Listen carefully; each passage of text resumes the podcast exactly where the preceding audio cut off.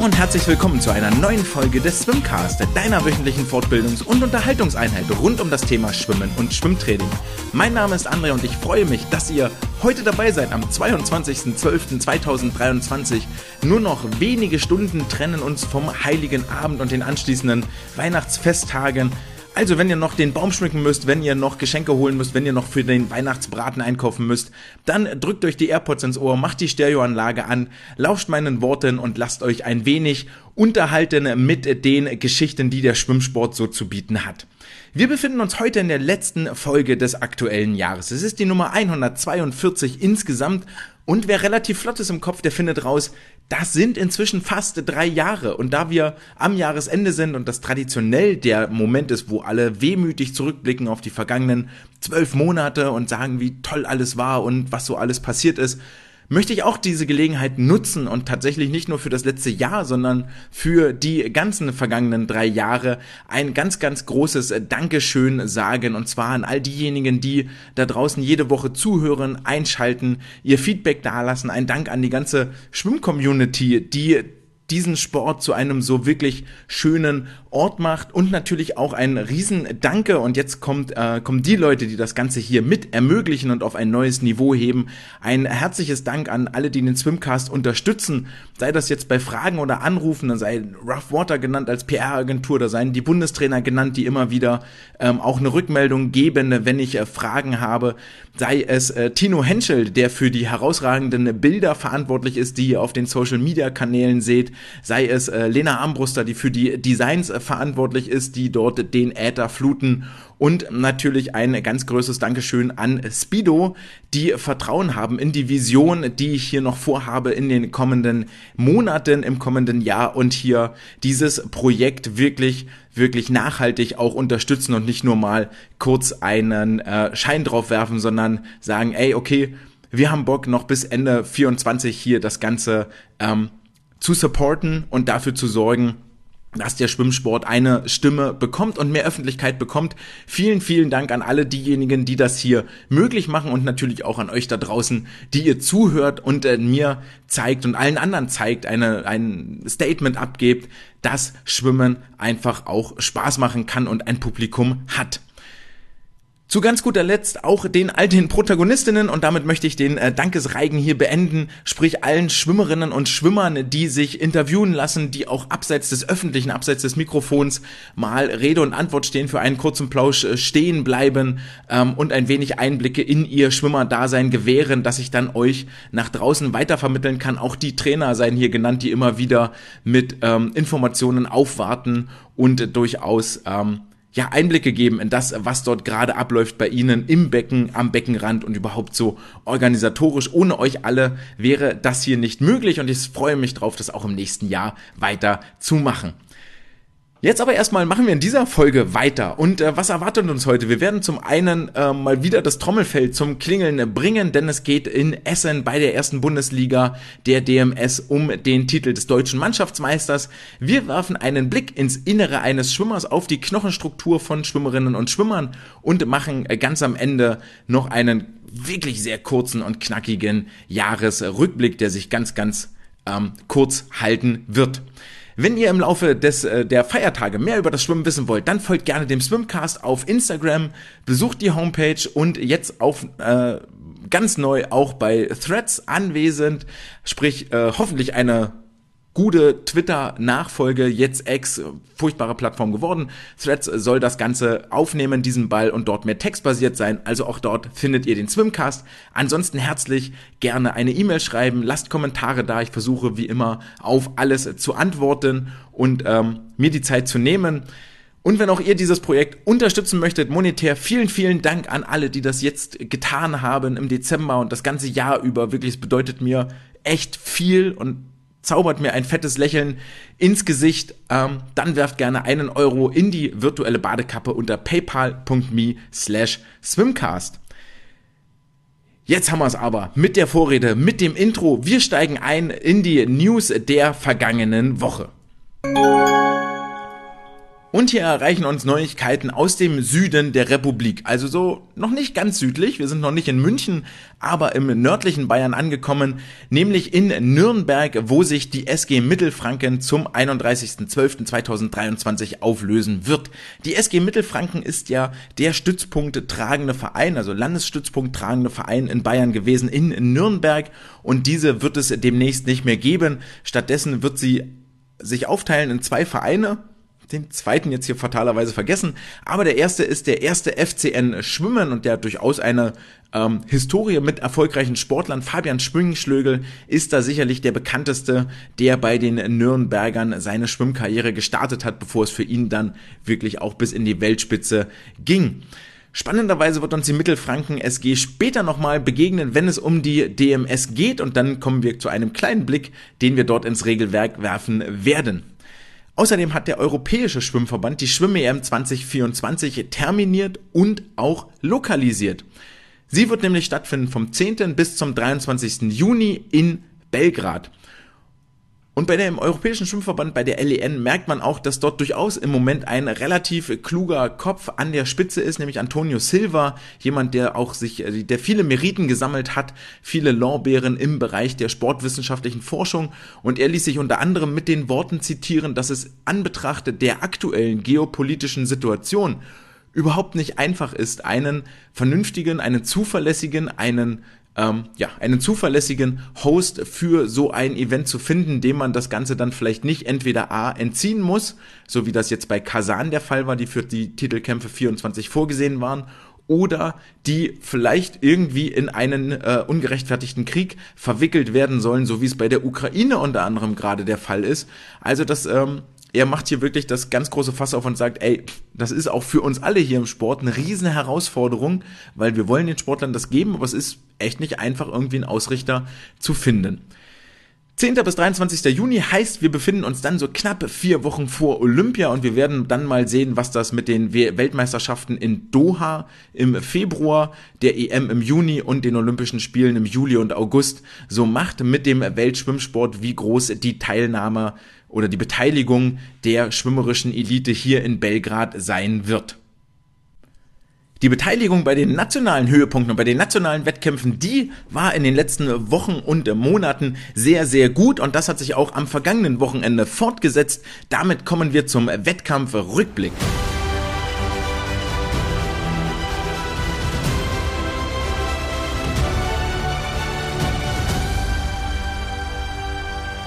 Und für diesen Wettkampfrückblick schlagen zwei Herzen in meiner Brust. Ich bin nämlich ziemlich zwiegespalten. Denn zum einen gab es in Essen, in Osnabrück, in, oh, weiß ich gar nicht, im Norden war es in Osnabrück, im Westen und im Süden die DMS-Wettbewerbe. In Essen die erste Bundesliga, an den anderen drei Standorten die zweite Bundesliga. Und die haben ähm, zusammen mit dem Pokal der Landeshauptstadt in Magdeburg um die Gunst der Schwimminteressierten gebuhlt. Und ich sage ganz bewusst, dass es die Gunst der Schwimminteressierten ist, denn die Zuschauer und Zuschauerinnen können es nicht gewesen sein.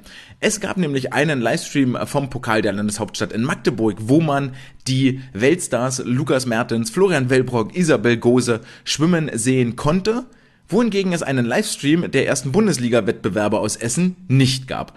Und das Live-Timing stellte hier so das höchste der Gefühle dar. Das funktionierte dann immerhin so nach den ersten Wettkämpfen am ersten Tag zuverlässig. Ähm, aber trotzdem ist es wirklich, wirklich eine extrem verpasste Chance und ich werde nicht müde, das zu sagen und sage es einfach wieder und wieder. Ich verstehe nicht, was hier eigentlich los ist bei der Presseabteilung des DSV, bei, bei wem auch immer, wer sich da auch immer um Vermarktung kümmert. Ähm, warum für diese DMS nicht viel mehr Aufwand betrieben wird. Denn es ist wirklich ein richtig hochklassiger Wettbewerb, der an den Rahmenbedingungen scheitert und deswegen nicht mehr Interesse bekommt. Zwei Sachen. Zum einen kein Livestream und zum zweiten, der ganze Spaß fängt am Sonntagmorgen um 9.30 Uhr an. Und da frage ich mich ernsthaft, wer sich das eigentlich überlegt. Ich meine, 9.30 Uhr ist jetzt wirklich keine Zeit, bei der man Zuschauer in eine Schwimmhalle lockt, vor den Bildschirmen beim Frühstück vielleicht noch. Aber das ist echt tough. Das bedeutet für mich zum Beispiel, und Essen ist jetzt wirklich nicht aus der Welt, Aber wenn du dir die Übernachtung sparen willst als Berichterstatter, und davon waren wenige vor Ort, also es war ich und zwei Fotografen, Patrick Wallbaum und Annette Schultetus. Wenn du dort anreisen willst am Sonntag, dann kannst du es entweder machen wie Patrick, der direkt aus Osnabrück von der zweiten Bundesliga am Samstag nach Essen gefahren ist, dort übernachtet hat und dann da war. Weiß nicht, ob er das nicht sogar von den Hannoveranern bezahlt bekommt. Annette war beide Tage vor Ort, muss also auch die Übernachtung.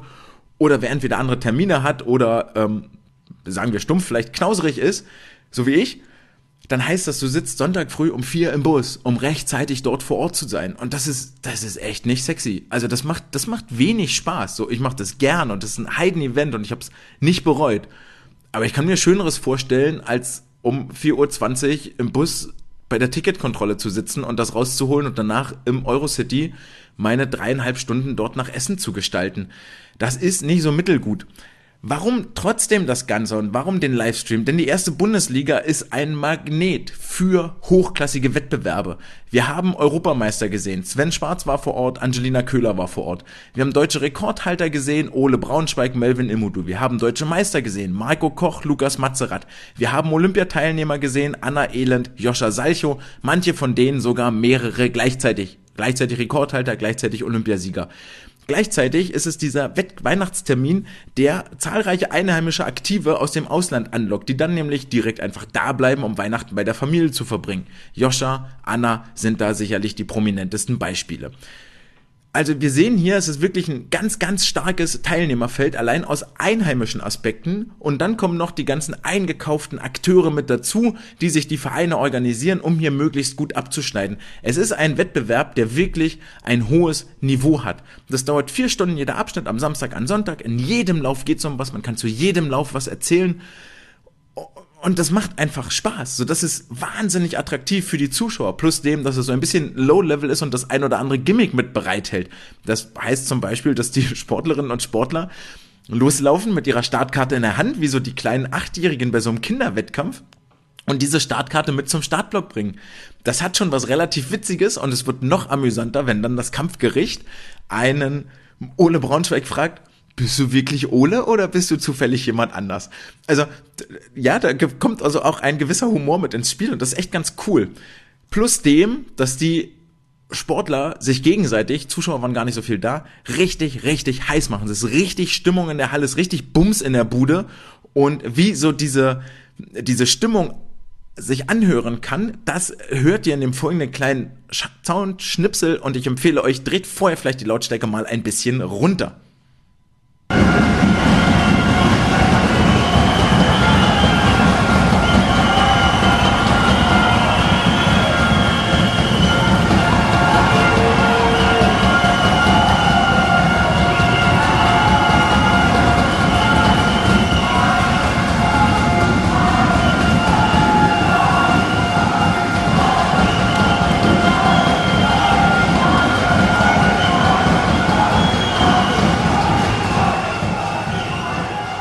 Jetzt gehört habt, das war ein Ausschnitt dessen, was sich vor dem 100 Freistilfinale, dem letzten Start am Sonntag abgespielt hat. Das waren, also ich fand das am Beckenrand als Zuschauer unerträglich lang, unerträglich lang. Also es waren, also ungelogen fünf Minuten waren das mit Sicherheit. Schiedsrichter mit mehr ließen das laufen. Jetzt im Nachhinein mit einigen Tagen Abstand denke ich mir, ja, das gehört mit dazu. Das schon, das ist das Besondere. Das ist das, was abseits der Norm ist. Das ist das Fingerspitzengefühl, wo ich sage, okay, lass die Sportler dort warten. Es ging für die meisten eh um nicht mehr viel. Das muss man sagen. So dieser letzte Start, ob du jetzt 40 Punkte oder 50 Punkte mehr oder weniger holst oder 10 plus minus, ah, hier geschenkt. Zum einen ist es für alle gleich, zum anderen, ähm, du hast vorher 33 Strecken Zeit, dich in gute Position zu bringen. Wenn es an den letzten 100 Freistil liegt, dann ist vielleicht vorher schon was schiefgelaufen oder es soll so sein und dann muss jeder mit dieser Situation klarkommen. Joscha Salcho, mit dem hatte ich vorher gesprochen, ein relativ langes und wahnsinnig nettes Gespräch geführt, ähm, hat das Elend vorher schon angekündigt. Also war sehr witzig, weil er sagte, ey, eigentlich nur so mittel, also sagt er, ich sehe das schon kommen, motiviert war er, hm, ich, ich sehe das schon kommen, letzter Start, letzter Lauf, 100 Freistil, das wird dauern. Und er war auch derjenige, der sehr, sehr, sehr lange im Wärmemantel auf dem Stuhl saß, gewartet hat, wusste, was dort kommt. Dann irgendwann kam der Pfiff, dass die Sportler auf den Startblock gehen sollen. Ruhe kehrte natürlich trotzdem nicht ein in der Halle.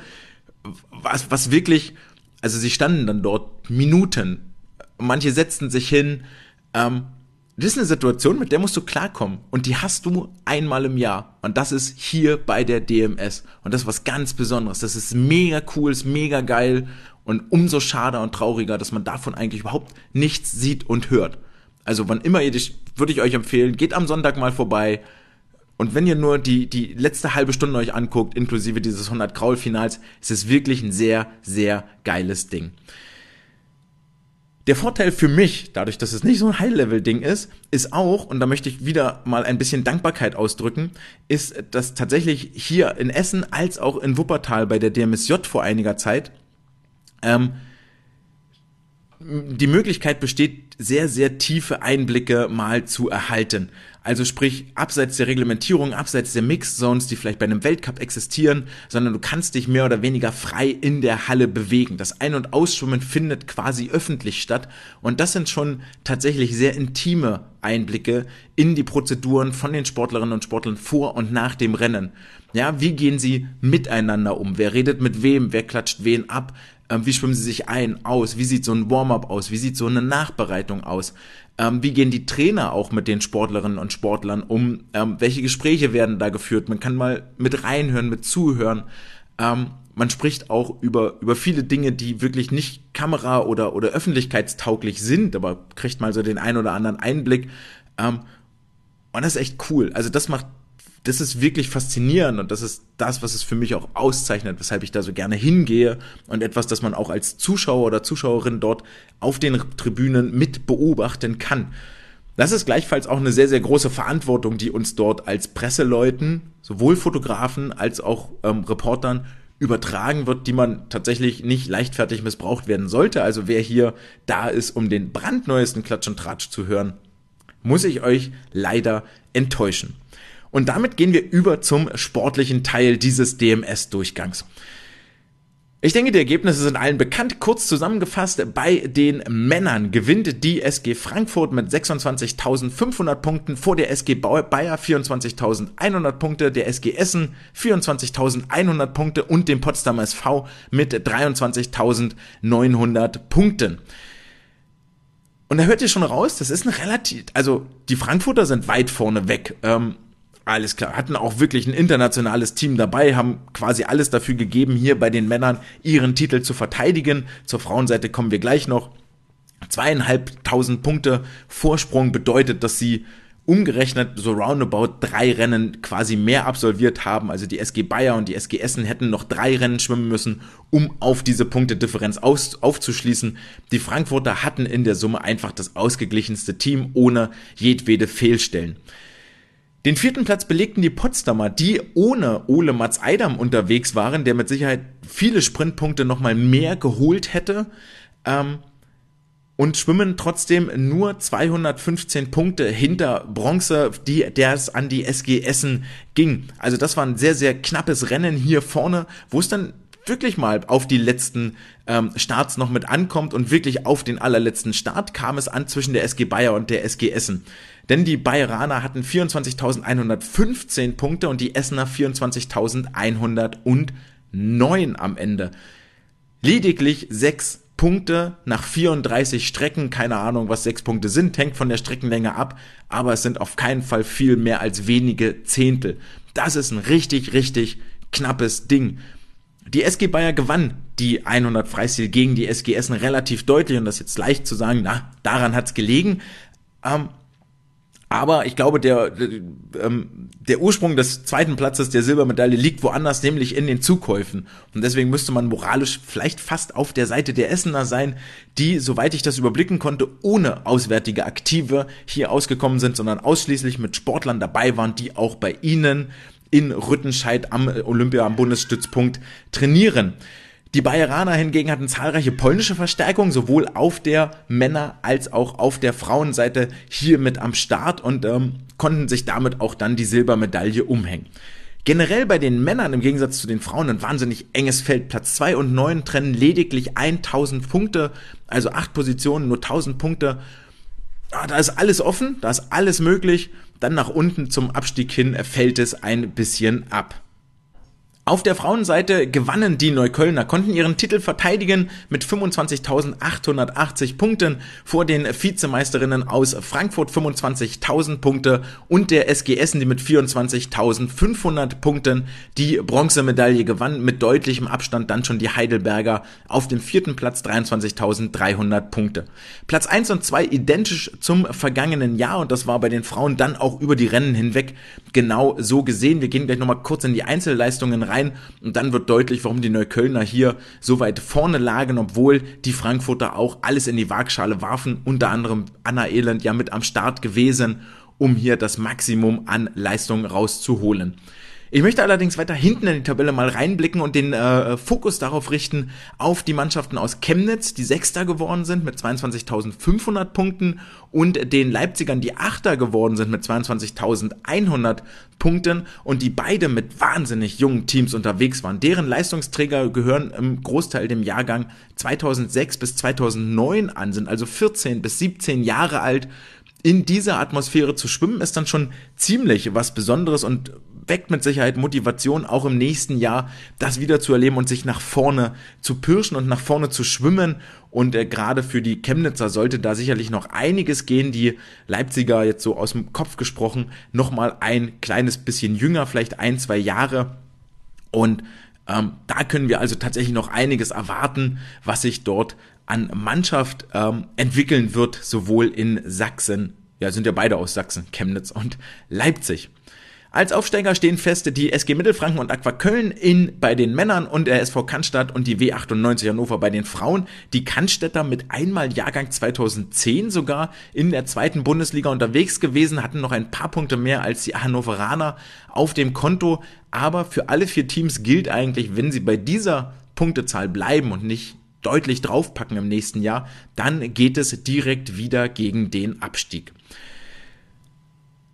Wir haben am Beckenrand diskutiert, wie denn das Niveau so ist und wenn man die Punkte vergleicht von diesem und vom letzten Jahr, dann sind die Mittelwerte über alle Teams, die geschwommen sind, die Neckar-Sulmer zum Beispiel in diesem Jahr gar nicht am Start gewesen, weil sich dort das Profiteam, das Leistungssportteam aufgelöst hat. Also die sind rausgenommen aus der Rechnung. Dann bewegt sich der Mittelwert über alle startenden Teams bei den Männern bei 23.500 Punkten, bei den Frauen bei 22.800 über die letzten drei Ausgaben hinweg.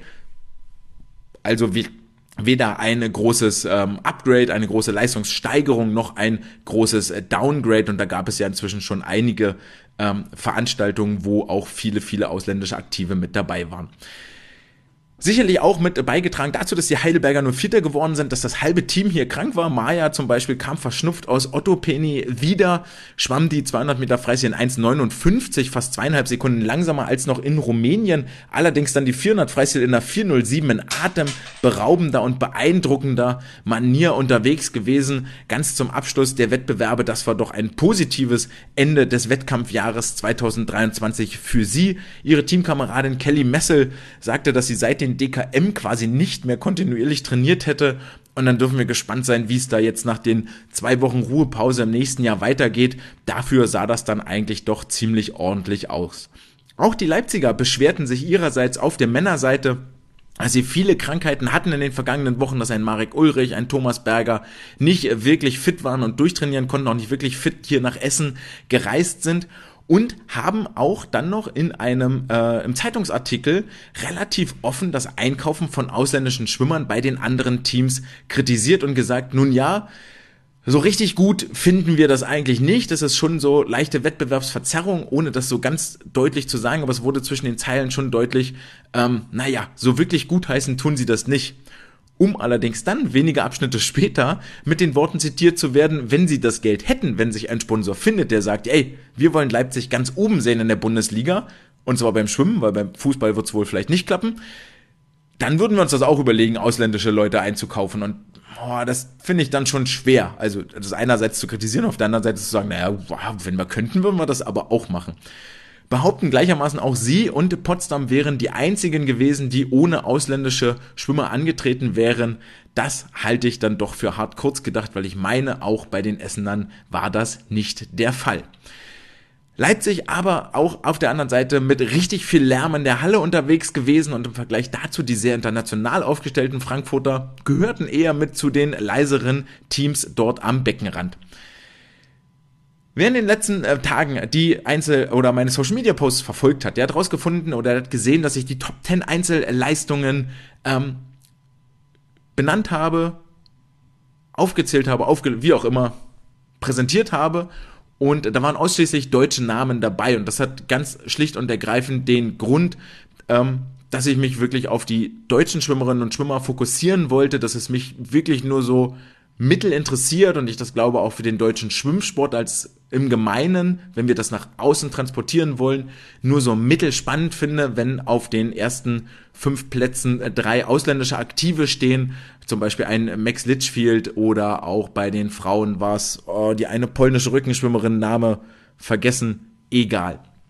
Ähm, sondern es geht hier um die deutschen Aktiven und deswegen habe ich mich da ganz stumpf auf die deutschen Schwimmerinnen und Schwimmer fokussiert. Und bei den Männern fällt auf, dass Sven Schwarz ein überragendes Meeting hat, die beste und zweitbeste Leistung mit 1500 und 400 Meter Freistil mit 905 und 883 Punkten. Man kann ja generell so sagen, ab 850 Punkten ungefähr fängt Weltniveau an, ab 900 Punkten ähm, kann man schon relativ sicher davon ausgehen, dass man in einem WM-Finale teilen oder kann man sicher davon ausgehen, dass man in einem WM-Finale teilnehmen wird.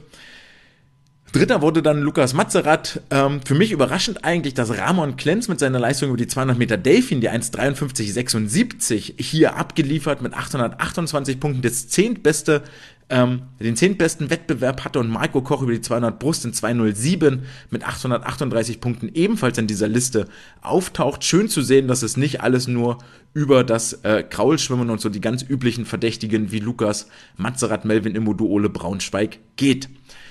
Bei den Frauen auf der anderen Seite war eine gewisse Eintönigkeit, ist da nicht abzustreiten. Denn sechs der zehn besten Leistungen gingen nach Berlin an die SG Neukölln. Allein vier davon, vier von fünf Starts von Angelina Köhler waren Top 10 würdig. Die 100 Delfin, die 100, äh, die 50 Delfin, die 200 Meter Delfin und die 50 Meter Freistil. Dazu kamen drei Leistungen von Anna Ehnen, drei Bruststrecken, die sie in die Top 10 katapultierte und dann bleibt noch ein Platz frei, der nicht nach Essen oder an Anna, äh, der nicht nach Berlin oder an Anna Elend ging und jetzt habe ich schon ein bisschen gespoilert. Die dritte, äh, die letzte Leistung, oh Gott, wie auch immer, ist egal. Geht an Nina Jatzi nach Essen, die über die 100 Freistil die drittbeste Leistung abgeliefert hat. 855 Punkte in 52,94 Sekunden. Also kein Wunder, dass die Berliner hier bei der Frauenseite den äh, Sieg davongetragen haben.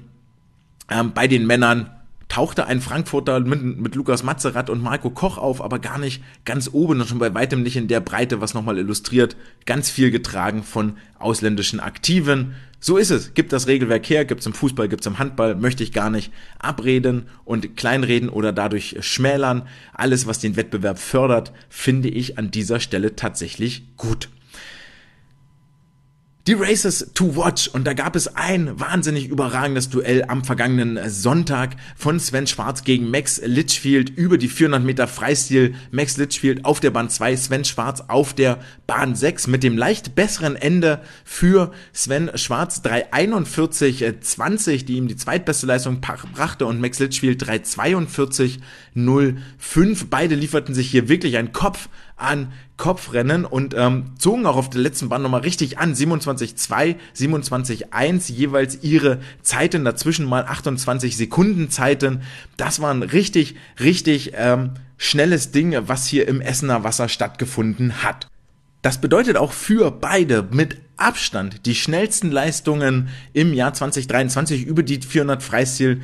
Ähm, niemand war in den vergangenen zwölf Monaten schneller als Sven Schwarz auf der Kurzbahn über diese Distanz und das ist ja unter anderem auch eine DKM ins Wasser gegangen, wo ähm, Sven auch am Start war, aber hier in Essen war er nochmal ein bisschen schneller gewesen.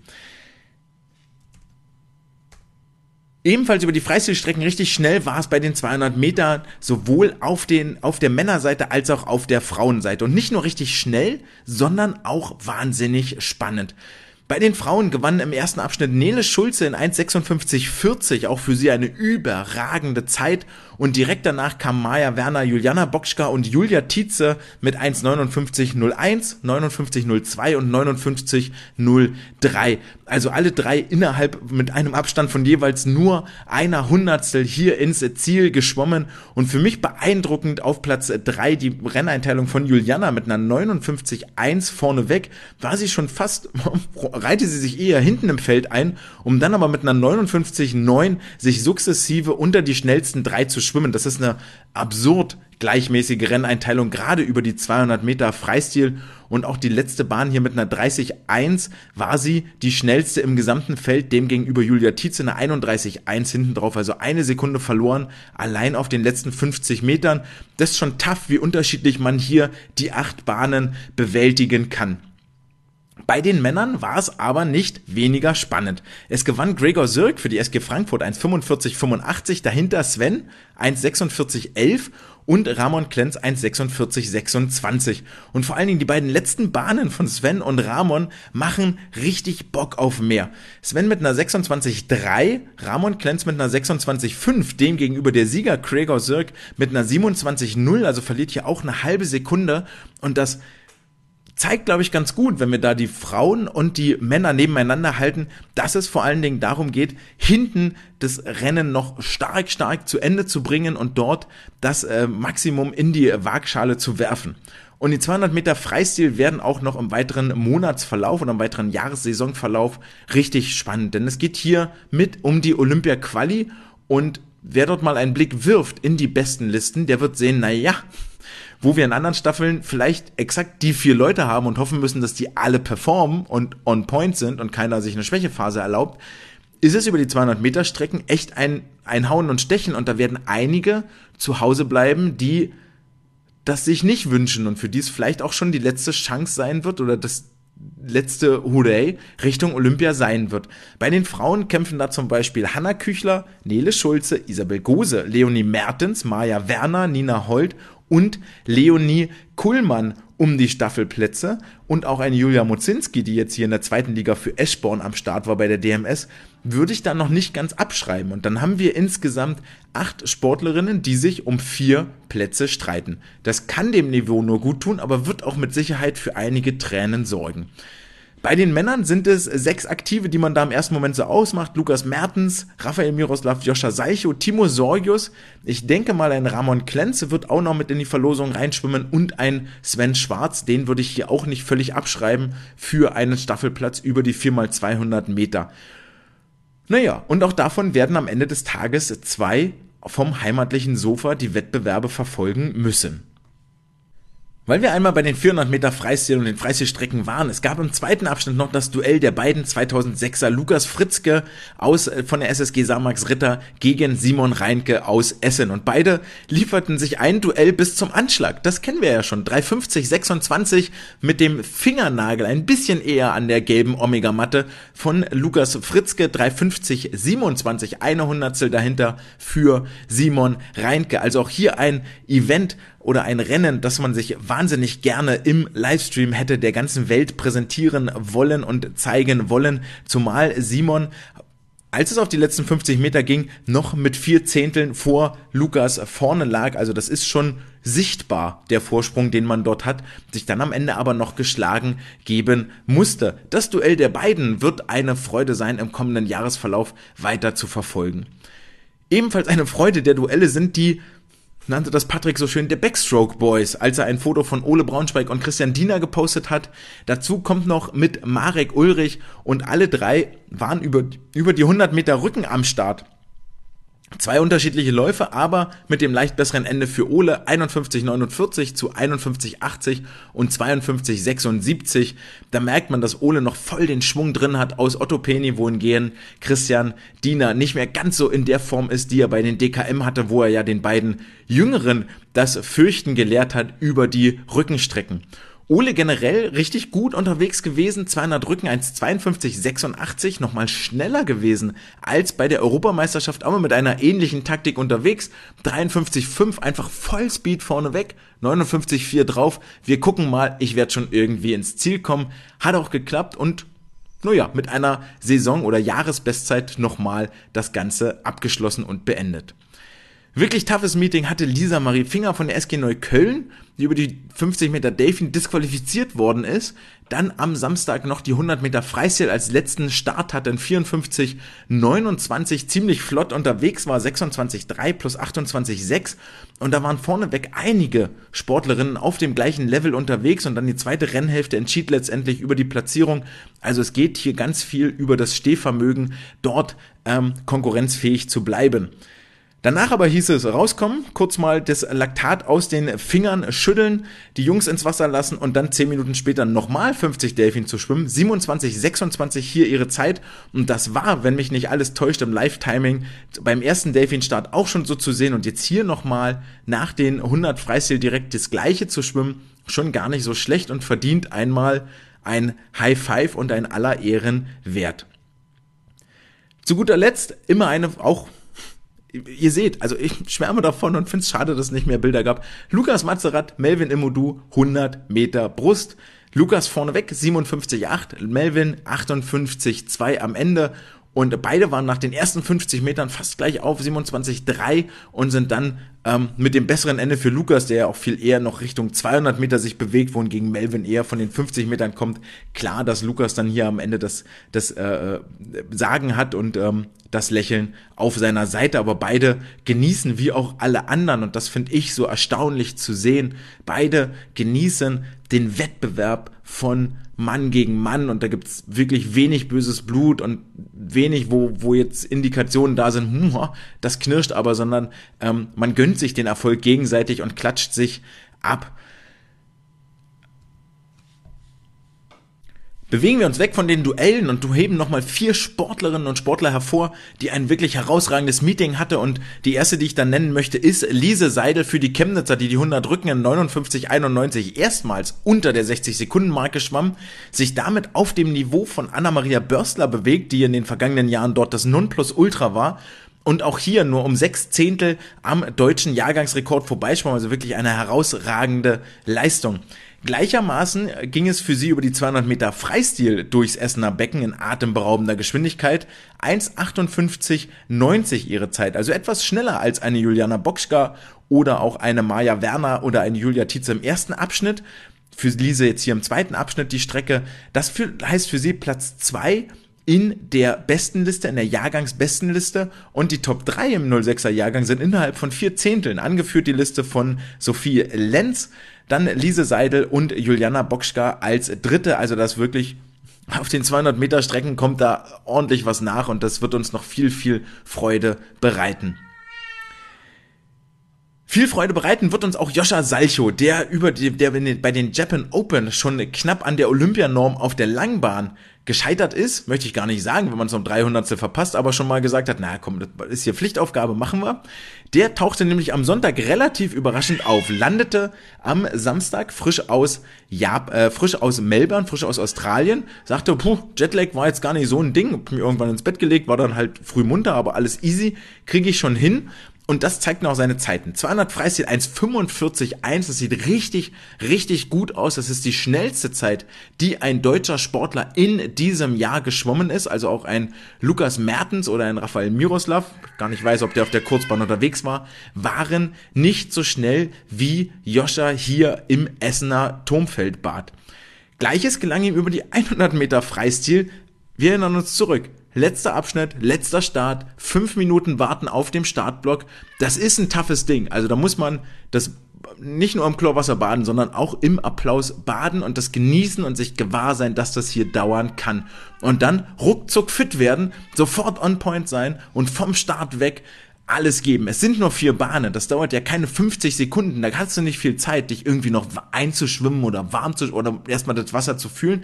Das muss direkt von vorne weg knallen und das tat es ja auch für ihn. 22,4 vorne rum, da war das Ding schon fast gegessen. Halbe Länge Vorsprung, äh, fast eine Sekunde Vorsprung für ihn nach den ersten 50 Metern. 24,5 drauf, auch dort der schnellste gewesen. 46,9 am Ende die schnellste deutsche Zeit in diesem Jahr, die wir hier erleben durften. Und das war schon wirklich beeindruckend beeindruckend, wie er da die Konkurrenz dominiert hat. Sportler Nummer drei, Luca Negarmbruster von der SG Neukölln, hatte irgendwie so ein bisschen unterm Radar, aber das auch ein richtig gutes Meeting. schwamm drei Bestzeiten, aber seine fünf Starts über die 100 Delfin auf der Kurzbahn, über die 100 Meter Lagen und über die 50 Meter Freistil, scheiterte nur ganz knapp an seinen Bestzeiten über die 100 Freistil und die 50 Meter Brust. Ähm, 100 lagen am Moment auf Platz 3 in der besten Liste hinter Marius Kusch und Ramon Klenz und bewegte sich über alle fünf Starts auf Bestzeitniveau und das sah richtig, richtig gut aus. Also da ist über auf der Langbahn, über die 100 Delfin, da gibt es einen Staffelplatz für Olympia zu vergeben. Für Marius und Erik ist da richtig Konkurrenz dabei und auch in der 4x100 Freistilstaffel gibt es noch einen Platz zu vergeben da wirft er mit Sicherheit auch noch seine Badekappe mit in den Ring und möchte die Reise nach Paris antreten. Das war auf jeden Fall richtig starker Jahresabschluss. Gleiches gilt für Anna Elend, die nur am Samstag vor Ort war, schwimmt dreimal Brust, gewinnt dreimal, bleibt dabei im letzten Rennen über die 200 Meter Brust nur eine Sekunde über dem deutschen Rekord, ich glaube von Caroline Runau aus dem Jahr 2008, 2009, irgendwo da. Und es ist der einzige deutsche Rekord, den Anna über die Bruststrecken noch nicht inne hat. Es wäre schon herausragend, wenn sie da tatsächlich sechsmal ganz oben steht in der All-Time-Bestenliste. Was war jetzt ihre Zeit? 221,41 in 32,6, 36,2, 36,0, 36,6. Ziemlich gleichmäßig, ziemlich gut. Also da ist auch eine fitte Form da und ähm, ja, sehr, sehr schönes, sehr, sehr schönes Ende für Anna. Also es war ein wirklich geiler, schneller, großartiger Wettkampf in Essen und wir werden mal gucken, ob wir es irgendwie hinkriegen, dass wir nächstes Jahr da Live-Bilder raus in den Äther und auf die ähm, Endgeräte schicken können. Das muss doch irgendwie möglich sein. Für die meisten Aktiven ging es dann direkt weiter zum DSV-Lehrgang nach Warendorf, sorgte unter anderem dafür, dass auch Lasse Frank nochmal den Koffer gepackt hat, hier in Essen mit am Start war, um dann direkt dort mit seinem Squad sich Richtung Warendorf auf den Weg zu machen und nicht separat aus Berlin anzureisen. Ähm, dort gab es dann noch einen kleinen Jahresausklang für die ähm, Kaderaktiven, so mit Teambuilding, ein paar lockere Einheiten, neuen Input bekommen. Ähm, die Trainer haben sich untereinander ausgetauscht, hatten die Möglichkeit, nochmal miteinander zu reden, mit Sicherheit nicht nur bei Wasser und Sprite, beim abendlichen Getränk. Ähm, es gab Seminare zu bestimmten Themen und jetzt sind alle entflohen in die ähm, Weihnachtsgefilde und legen die Füße hoch und wie wir schon gehört haben, mit den Krankheiten und ähm, diversen Erschöpfungen, die am Beckenrand zu hören waren, ähm, waren doch alle froh, dass jetzt irgendwann mal vielleicht die Schwimmhallentüren für ein bisschen geschlossen bleiben und der ganz große Druck raus ist, damit man sich einmal sammeln kann, Wunden lecken, regenerieren, um das Feuer, das für diesen Sport brennt, wieder zu entfachen und all in zu gehen. Verbleibt uns noch ein Wettkampfhöhepunkt vom Wochenende, nämlich in Magdeburg, der Pokal der Landeshauptstadt. Bisschen gegenteilig im Vorfeld, ja, die Magdeburger machen proaktiv Werbung für ihren Wettbewerb, sagen, ey, hier ist der Livestream, hier ist das Live-Timing, ähm, geht doch mal raus. Auch der DSV griff das gerne auf und hat auf den Livestream in Magdeburg verwiesen, was eines gewissen Humors nicht entbehrt, ähm, dass man den eigenen Verbandswettkampf, ich glaube, es ist ein Verbandswettkampf, ähm, außen vor lässt und auf einen Vereinswettkampf. Ja, lassen wir das einfach auf der Seite so stehen. Ähm, war natürlich vom Ablauf her bei weitem nicht so attraktiv, ja, er sich da irgendwie durch zehn Läufe 400 Freistil quälen muss, um dann am Ende vielleicht äh, Lukas und Isabel und äh, Celine Rieder und Co., die wirklichen Big Dogs schwimmen zu sehen. Ah, das geht so. Aber ist jetzt nichts, was mich fesselt an meinen, an meinen Couch, äh, an meinen Sessel oder an mein, mein Sofa. Nichtsdestotrotz, es ging mit einem Knaller los. Anna Börstler hat einen neuen deutschen Jahrgangsrekord erzielt über die 50 Meter Rücken. 28,35 hat damit Christine Zenner vom Thron gestoßen. Eine Zehntel schneller gewesen als die Hildesheimerin im Jahr 2008, also vor 15 Jahren.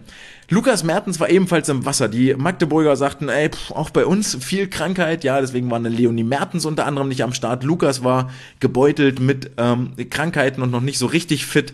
Äh, und ich meine, diesen, diesen Sermon habe ich vor einer Weile schon mal gehört. Vielleicht Richtung Tokio oder ähnliches. Auf jeden Fall kommt mir das nicht gänzlich unbekannt vor, dass man aus Magdeburg hört, wenn es Richtung Olympia oder wirklichem Höhepunkt geht. Richtig rund läuft's nicht. Also wir würden uns eine bessere Vorbereitung wünschen.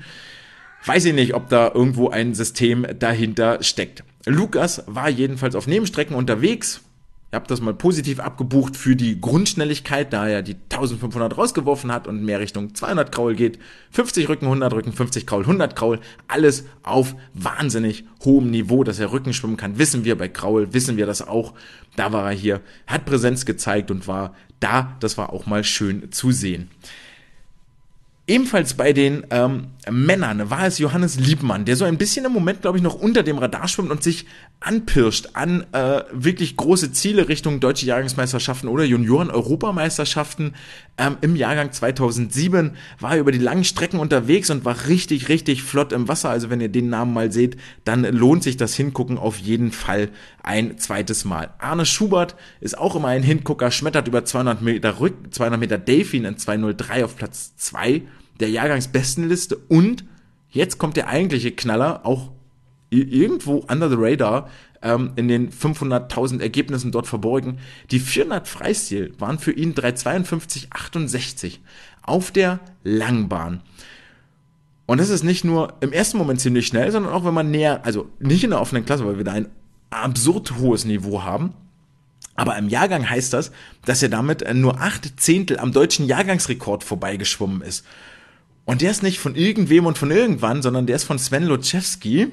Und das wissen bloß noch die ganz Alten unter uns, wann der war. Der stammt nämlich aus dem Jahre 1982. Also der hat 41 Jahre auf dem Buckel. Und da war Arne hier nah, nah dran und hätte den tatsächlich fast unterboten. Acht Zehntel über 400 frei ist jetzt wirklich äh, nicht so wahnsinnig viel. Florian Wellbrock und Isabel Gose untermauern ihre Ambitionen für die laufende Saison. Florian schwimmt über 1500 Freien 1451 zur punktbesten Leistung. Isabel über die 800 Meter Freistil 822. Beide holen deutlich über 900 Punkte, liefern die beste Leistung des Wettbewerbs ab und dürfen sich einen riesigen Pokal zu Hause in die Vitrine stellen. Bei Isabel auffällig nach den 800 Freistil, dass sie richtig, richtig erschöpft am Beckenrand hing. Das war schon ähm, bei den DKM zu sehen über die ähm, lange Strecke und hier jetzt auch wieder völlig zu Recht aber auch, denn die 822 war nur vier Sekunden langsamer, als sie bei der WM in Fukuoka geschwommen ist. Und wenn man überlegt, mit welcher Vorbereitung, absolutes Highlight diese WM war. Das war der Saisonhöhepunkt in diesem Jahr. Jetzt hier im Dezember schon wieder so nah ranzukommen. Ich will es nicht beschreien und möchte nichts jinxen, aber das kann ein richtig großes Ding werden am Ende des Jahres für sie im Sommer. Zumal sie auch über die 400 Meter frei nur zwei Sekunden langsamer war als bei ihrem deutschen Rekord in Fukuoka 405. Hier ihre Zeit, die auf der Anzeigetafel aufleuchtete. Also auch in Magdeburg richtig starke Leistungen dabei. Dafür, ähm, ja, belassen wir es dabei. In Magdeburg richtig gute Leistungen dabei. Ebenfalls, äh, gleichfalls wie in Essen. Und das Essener Turmfeldbad ist dann nochmal die Heimat für den Swimcast Swim der Woche.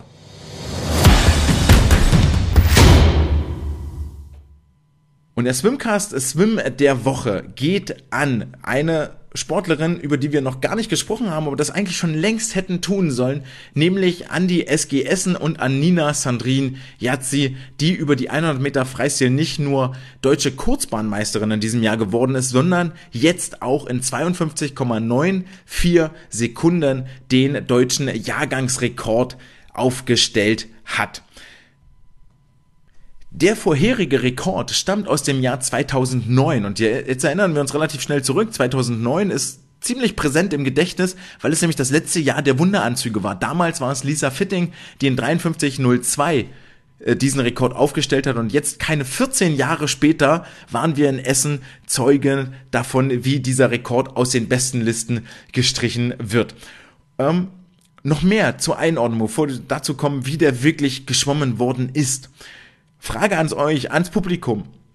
Wann war das letzte Mal eine deutsche Sportlerin schneller als diese 52,94?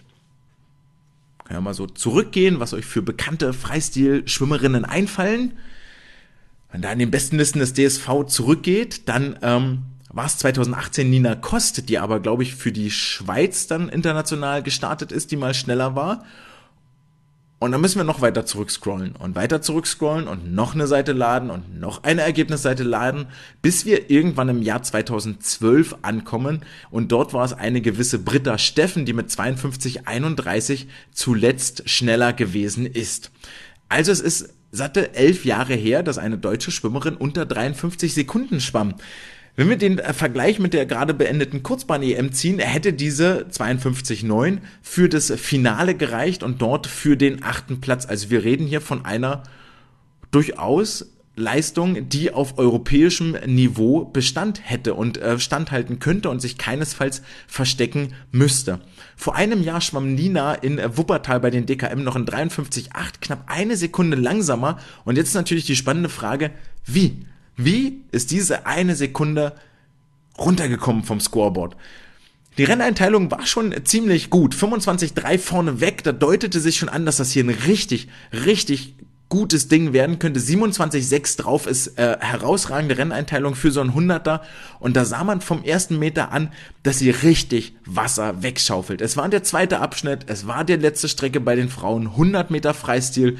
Also man merkt wieder den ich unterstelle das jetzt wieder, den Push vom Publikum, da ist richtig Anspannung da, da ist richtig Kraft da. Da sind genau diese extra 10 bis 15 Prozent, die es einfach braucht, um in diese Sphären vorzudringen. Es ist eine irre Dynamik, die sie an den Tag gelegt hat. Hohe Wasserlage, wahnsinnig stabile Körpermitte, lange Züge, viele Meter gemacht unter Wasser. Das war nicht einfach nur schnelles Armkreisen im Wasser, sondern da war richtig Druck dahinter, mit jedem Zug Meter gemacht. Natürlich gehören perfekte Wenden dazu, gute Übergänge, sehr, sehr gute Starts, der Anschlag muss passen. Ähm, da sieht man wenig oder da habe ich wenig gesehen, wo jetzt direkt hingehen, drauf zeigen würde und sagen würde, da ist noch was liegen geblieben. Meistens hat man das ja, dass man sagt, oh, hier, da hättest du vielleicht noch einen Kick mehr machen können oder ähnliches. Es war wirklich ein absolut, absolut herausragendes Rennen, das wir hier gesehen haben und es war beeindruckend, ähm, weil es auch für sie, glaube ich, so ein bisschen out of nowhere kam. Ich denke, ein bisschen geliebäugelt hat sie damit, aber so wie die Faust da beim Blick auf die Anzeigetafel nach oben geschnellt ist, das breite Grinsen und ähm, man sah ihr das förmlich an, diese, diese Höflichkeit für die Fotografen draußen, die waren ja nicht viele, aber noch kurz in die Kamera zu lächeln und dann aber raus aus dem Wasser und dann ist das Schöne, direkt daneben ist die Zuschauertribüne, auf die Tribüne hochzuspringen, Umarmung von der Familie, von allen, die da sind, die sie kennen. Also es war echt eine Show von den Teamkameraden. Das war, das war wirklich geil. Also es war wirklich, wirklich sehr, sehr, sehr gut. Und vielleicht noch eine Side Note. Sie war nicht alleine. Auch Juliana Bokschka hatte die Chance auf einen Jahrgangsrekord. 50 Freistil 24, 55. Nur 200 am deutschen Jahrgangsrekord von einer Nina Yazzi aus dem vergangenen Jahr vorbei. Vor allen Dingen deshalb, weil Juliana hier die Wende und die Tauchphase so gar nicht getroffen hat beim beim Übergang in ihre eigene Welle aufgetaucht. Ähm, und das sind Fehler, die Nina dann einfach vermieden hat. Vielleicht wohl ein Lerneffekt, wo mit Sicherheit aber auch ein großer Trainingseffekt da war. Das war wirklich eine absolut, absolut beeindruckende Leistung. Das war dann auch die äh, Wettkämpfe, die letzten Wettkämpfe im Jahr 2023.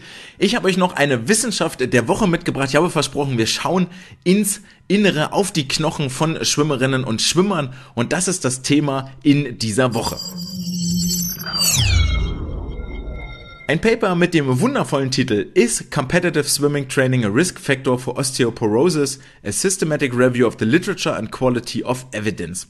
Das Ganze ist ein Autorenteam von sechs Forschenden, die sich dieses Reviews hier angenommen haben und veröffentlicht wurde dieses Paper im September 2022 im German Journal of Exercise and Sport Research.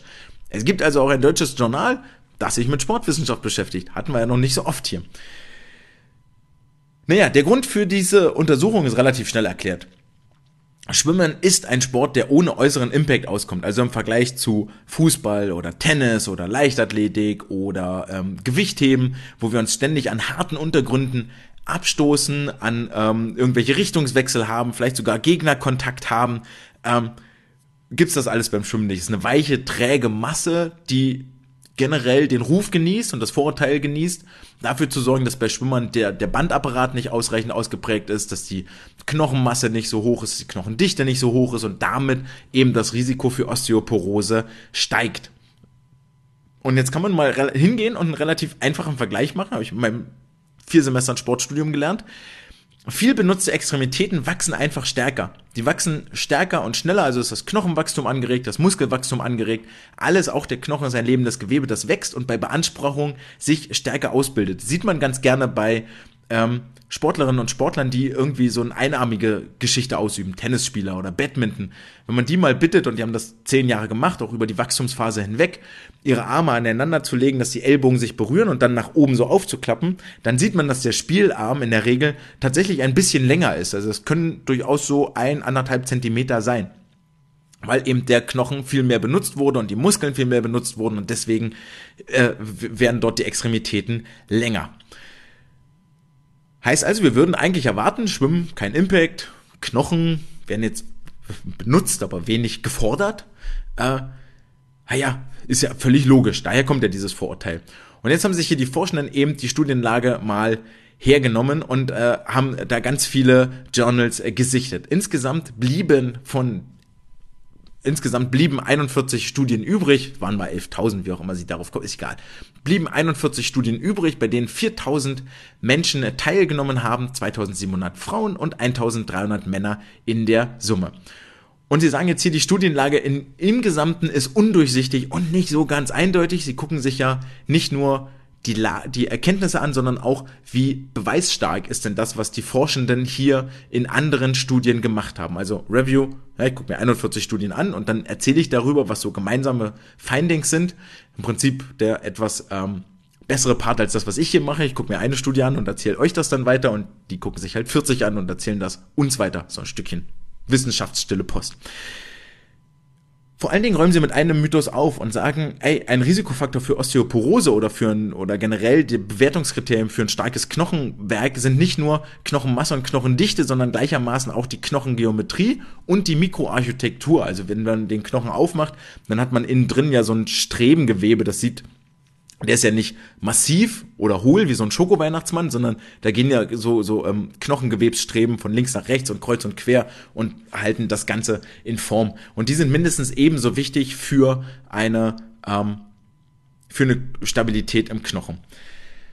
Naja, und jetzt haben sie sich halt hingesetzt, haben diese 41 Studien gelesen, ausgewertet und zusammengefasst und äh, haben sich mit insgesamt diesen drei Kriterien dann auch beschäftigt. Knochendichte, Knochenmasse, die Mikroarchitektur, also die Knochendicke, Cortical Thickness haben sie das hier genannt, und die Knochengeometrie, also einen Blick in den Querschnitt geworfen, beziehungsweise die Studien dahingehend untersucht. Mit welchen Messmethoden das jetzt gemacht wurde, hat uns mal nicht zu interessieren. Wir glauben, dass das alles valide war. Und jetzt gehen sie daher und gucken sich für alle drei an ähm, und vergleichen das zwischen Schwimmern und verschiedenen ähm, Impact-Sportarten. Bei der Knochendichte sieht das so aus, dass sowohl im ganzen Körper als auch im Bereich der Lendenwirbelsäule als auch im Bereich des Oberschenkelhalses folgende Zusammenhänge gelten. Wenn man das Schwimmen mit einem High-Impact-Sport vergleicht, also zum Beispiel Volleyball, ja, springen, abstoppen, laufen und so, hoher Impact, dann ist bei Schwimmern die Knochenmasse, die Knochendichte tatsächlich geringer. Vergleicht man Schwimmen mit Moderate Impact Sport, sowas wie Karate haben sie hier genannt, dann ist die knochendichte Knochenmasse vergleichbar zwischen den Sportarten. Vergleicht man Schwimmen mit einem anderen Non-Impact Sport, zum Beispiel Wasserball, dann sind Schwimmer in Teilen sogar überlegen. Vergleicht man Schwimmen mit Nichtsportlern, so ist die knochendichte Knochenmasse vergleichbar. Das heißt, wir können hieraus schon mal schlussfolgern, dass Schwimmer keine im Vergleich mit dem Großteil der anderen, der, dem Rest der Bevölkerung, egal ob sie Sport machen oder nicht, keine geringere Knochenmasse oder Knochendichte haben. Einzige Ausnahme sind die High-Impact-Sportler, also sowas Volleyball, Leichtathletik, Tennis. Wobei man dann hier wohl eher sagen müsste, High-Impact-Sportler haben eine höhere knochendichte Knochenmasse als der Durchschnittsmensch und Schwimmer bewegen sich voll im Durchschnitt. Tun sie ja in der Regel nicht, aber hier jetzt mal schon. Das Ganze trifft für Männer und Frauen zu. Ähm, Studienlage in der Summe sagen sie ist doch eher uneindeutig, die Beweisgüte, die Qualität der Beweise nicht so richtig dolle gegeben. Im nächsten Punkt zur Mikroarchitektur, also zur, zur inneren Struktur des äh, Knochens.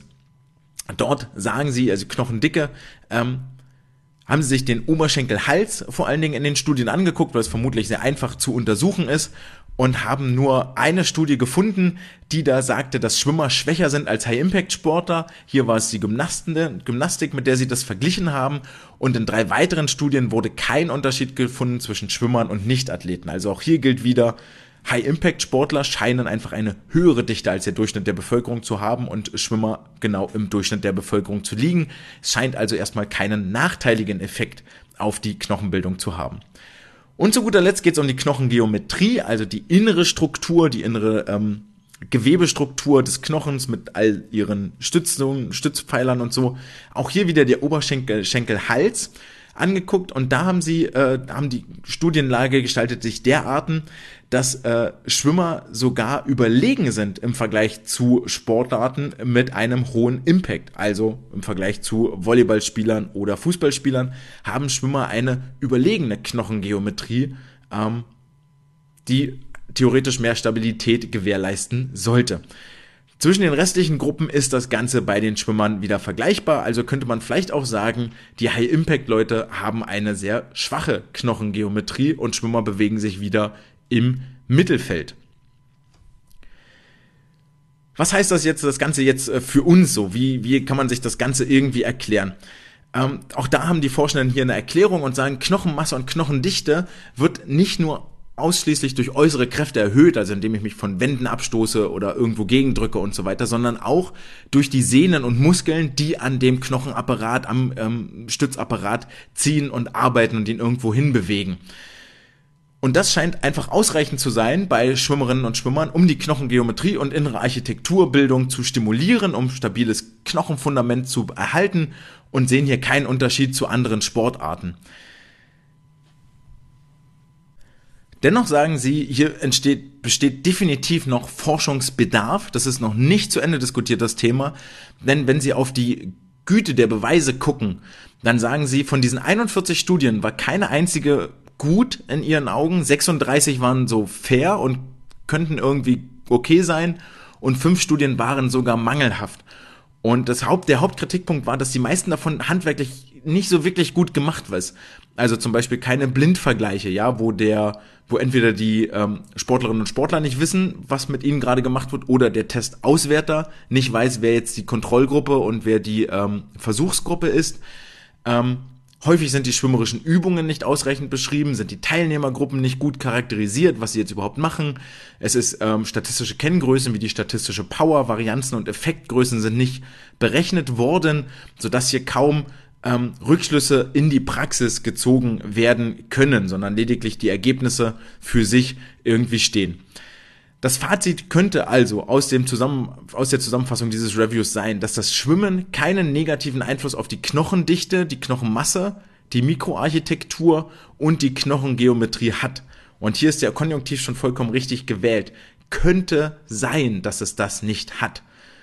Warum habe ich gerade gesagt? Weil die Studien nur eine geringe Güte und schwer miteinander vergleichbar sind, zumal es auch kaum Studien gibt, die über mehrere Jahre hinweg die Entwicklung beobachten.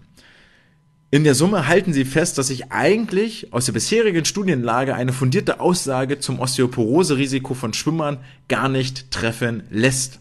Wenn euch also das nächste Mal jemand mit diesem Vorurteil begegnet, dann habt ihr jetzt vielleicht ein paar Argumente an die Hand bekommen und könnt sagen, ey, also nach dem, was die Vor Studienlage sagt, bewegen sich Schwimmer genau im Mittelfeld und die Vergleichsgruppe, die du ranziehst, ist einfach eine, eine, eine nicht zulässige Vergleichsgruppe, weil das nämlich eigentlich die Ausreißer sind.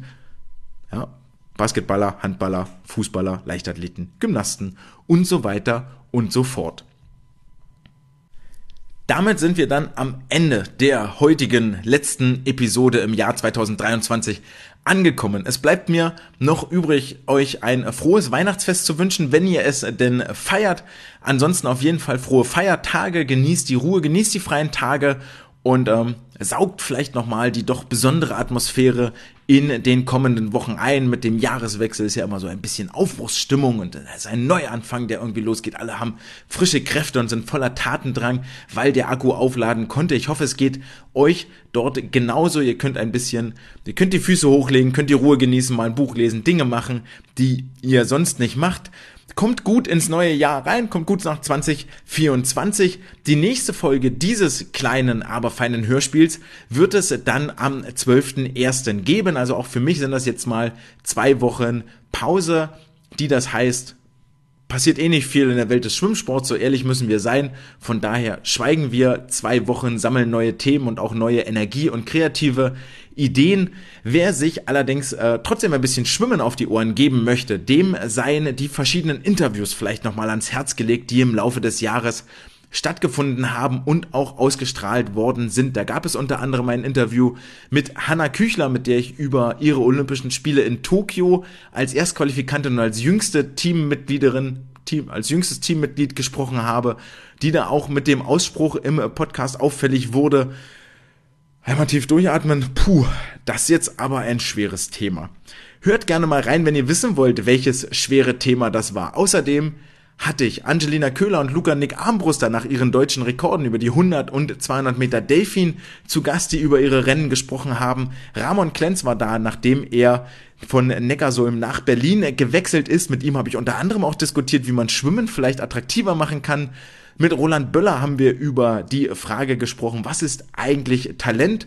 Und zuletzt war auch Franka Weber hier zu Gast, mit der ich über Sportpsychologie gesprochen habe, die viele, viele Tipps für die Praxis euch mit an die Hand gegeben hat. Und wer es nochmal sehr unterhaltsam zum Jahresausklang haben möchte und äh, nicht gehört hat oder schon wieder vergessen hat oder nochmal hören möchte, auch Marina Spottke, die ähm, Athletiktrainerin am Olympiastützpunkt in Berlin und ähm, die auch mit dem deutschen Nationalteam unterwegs ist, war zu Gast und äh, gibt uns Einblick in ihre Arbeit, in ihre Übungen und in ihre eigene vergangene schwimmerische Karriere.